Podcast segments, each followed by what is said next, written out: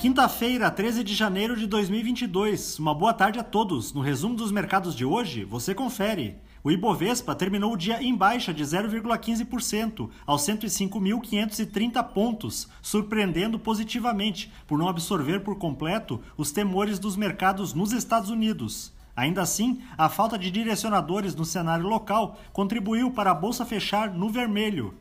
Na ponta positiva, as ações da BRF, em alta de 0,71%, avançaram com a informação de que a companhia irá criar uma joint venture com o fundo soberano da Arábia Saudita, que deverá atuar na cadeia completa de produção de frangos naquele país. Os papéis da Suzano, com ganhos de 1,48%, foram impulsionados pela decisão da empresa de aumentar seus preços da celulose de fibra curta, vendida na Ásia, para pedidos a partir de fevereiro. Na ponta negativa, as ações da Vale, em baixa de 1,52%, recuaram frente à notícia de que a mineradora paralisou temporariamente alguns complexos produtivos em Minas Gerais, devido ao grande volume de chuvas que vem atingindo o estado. O dólar à vista às 17 horas estava cotado a R$ 5,53, em queda de 0,10%.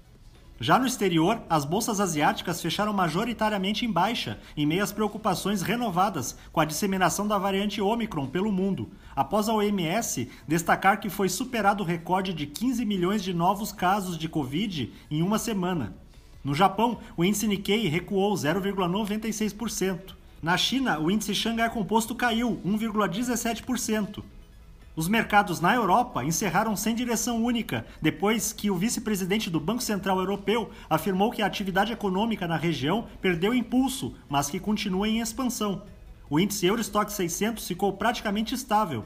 As bolsas americanas terminaram em baixa, com as ações ligadas às empresas de tecnologia sofrendo mais do que as de outros setores, frente à declaração de um dirigente da autoridade monetária do país de que poderia alterar sua projeção de três aumentos de juros neste ano para quatro.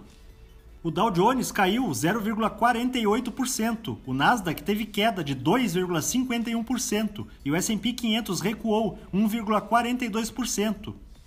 Somos do time de estratégia de investimentos do BB e diariamente estaremos aqui para passar o resumo dos mercados. Uma ótima noite a todos.